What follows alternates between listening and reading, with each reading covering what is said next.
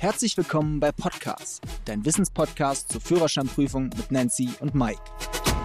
Liebe Freunde, schön, dass ihr wieder dabei seid. Heute beantworten wir wieder mal einige Fragen, die uns aus der Community zugeschickt wurden. So, fangen wir mal an mit der ersten Frage. Darf ich bei einer elektronischen Parkuhr die Parkzeit mit dem Handy verlängern? Ja, also äh, wenn die vorgeschriebene Höchstparkdauer verstrichen ist, gilt es, die Stellfläche, also die Parkfläche, zu räumen. Es reicht also nicht aus, wenn der Autofahrer nur die Parkscheibe nachstellt. Das ist verboten. Denn der Gesetzgeber möchte ja auch anderen Verkehrsteilnehmern die Möglichkeit einräumen, sich den entsprechenden Parkplatz zu sichern. Wichtig ist, es handelt sich nicht um einen neuen Parkvorgang, also wenn deine Zeit abgelaufen ist und dann denkst du dir, ja, Uhr darf ich nicht nachstellen, aber ich fahre mal ganz kurz raus und dann fahre ich in die Lücke wieder rein. Äh, das ist kein neuer Parkvorgang, denn dadurch hat ein anderer Autofahrer keine Möglichkeit, diesen Parkplatz zu beanspruchen. Und das kann genauso sanktioniert werden. Gestern hat mich ein Berufskraftfahrer gefragt bei uns im Fischerdorf, stimmt es, dass ich die Fahrschulausbildung auf Automatik machen darf und trotzdem nach der Fahrschule auch Schaltgetriebe fahren darf? Also es ist tatsächlich so, seit 1.4.2021 kann ein Fahrschüler der Klasse B, also Pkw, eine Ausbildung auf automatikgetriebenen Fahrzeugen fahren und die praktische Prüfung auch auf Automatikgetriebe absolvieren bzw. ablegen und macht während der Ausbildung mit dem Fahrlehrer 10 Fahrstunden auf ein Schaltgetriebe und eine 15-minütige Testfahrt. Und wenn er dann die praktische Prüfung Automatik macht und die Bescheinigung vom Fahrlehrer bekommt, dass er die 10 Schaltwagenstunden gefahren hat, dann kann er im Nachhinein beide Getriebearten fahren. Das geht also. Und wichtig ist, die B197 ist eine sogenannte nationale Schlüsselnummer, also keine internationale Schlüsselnummer, sondern eine nationale Schlüsselnummer. Und das gilt eben nur für Deutschland. Das heißt, der italienische oder der polnische oder wer auch immer Polizist kennt die B197 nicht. Und deswegen ist es auch möglich, mit der B197 beide Getriebearten in der ganzen Welt sozusagen zu fahren. Hier hat uns noch eine Frage erreicht, und zwar ziehe von Metzingen nach Berlin aus beruflichen Gründen. Bis wann muss ich mich ummelden und kann ich mein Kennzeichen behalten? Also, wenn du in einen anderen Zulassungsbezirk gezogen bist, musst du dich unverzüglich ummelden, also dein Fahrzeug, ja?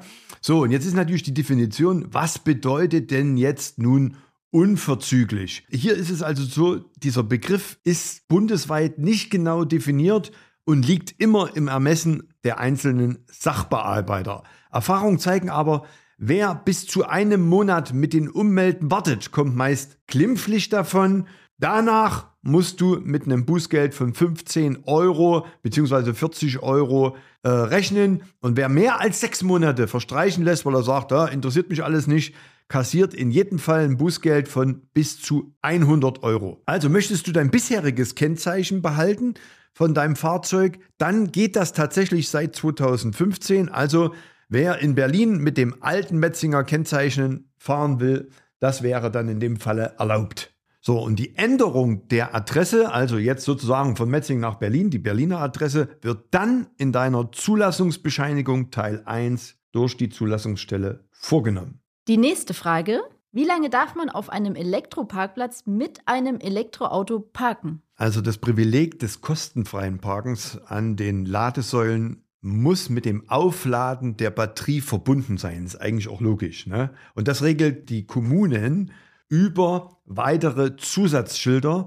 also im direkten Umfeld der Ladeinfrastruktur. Also in München beispielsweise macht man den Zusatz im Ladezustand dieses Gebot sozusagen ganz deutlich. Das heißt, du darfst dort nur parken, wenn du im Ladezustand bist. Wer also einfach so sein Auto mit Elektroantrieb da abstellen will, weil er denkt, das ist ein Elektropark, aber er lädt nicht, dann ist das im Grunde genommen ein Verstoß und dann bekommst du natürlich Post vom Ordnungsamt. Und ganz wichtig, Zusatzschilder verdeutlichen, die Park- und Ladedauer und oft ist die zwischen 8 und 20 Uhr auf vier Stunden begrenzt. Also ich weiß, bei uns in Gera ist es auch so, wenn du lädst, vier Stunden und danach müsstest du eine Strafe zahlen, wenn du nicht mit deinem Fahrzeug wegfährst und den Parkplatz für vielleicht andere gern ladende Elektrofahrzeuge freimachst. Dann glaube ich eine Frage, die sehr, sehr oft kam. Was sind eure Erfahrungen bezüglich Reichweiten und Ladezeiten von Elektrofahrzeugen? Also es wird ja sehr viel in der Öffentlichkeit über dieses Thema Elektrofahrzeuge und deren Reichweite diskutiert. Ich kann mich gut erinnern, vor Jahren haben wir in der Fahrschule die B-Klasse, das war so eines der ersten Elektrofahrzeuge, die so im Markt waren, genutzt und äh, da haben wir zwei Fahrstunden gefahren, da mussten wir das Ding laden. Das war natürlich nichts, aber anders ist das 2023. Hier kommen wir also mit 400 bis 500 Kilometer durchaus weit genug und das ist aus meiner Sicht kein kritisches Thema mehr. Die Infrastruktur ist auch entsprechend vorhanden, um wieder nachladen zu können. Und man muss ja sagen, die durchschnittliche tägliche Kilometerleistung jetzt beim, nicht jetzt Fahrschule, sondern der, der, der normale Nutzer von Autos, äh, ist ja die tägliche Kilometerleistung in Deutschland liegt da zwischen 30 und 40 Kilometer. Also zudem muss man ja auch sagen, zwischen 10 und 80 Prozent der Batterie lädt auch so ein Fahrzeug relativ schnell. Also wir waren gestern in Berlin unterwegs und haben so einen Hypercharger genutzt. Das hat also, da waren wir bei 15 Prozent rein auf die Toilette kurz Kaffee geholt. Dann sind wir wieder rausgekommen. Da waren wir plötzlich bei 77 Prozent. Also Ladevolumen, das geht heutzutage auch alles relativ schnell. Und deswegen äh, denke ich, das wird auch in der nächsten Zeit auch noch ein bisschen besser und das sind keine Probleme mehr. So, liebe Freunde, das war's mit der heutigen Folge. Für noch mehr Führerscheinwissen schaut auf unseren YouTube-Kanal vorbei. Fischer Academy, die Fahrschule.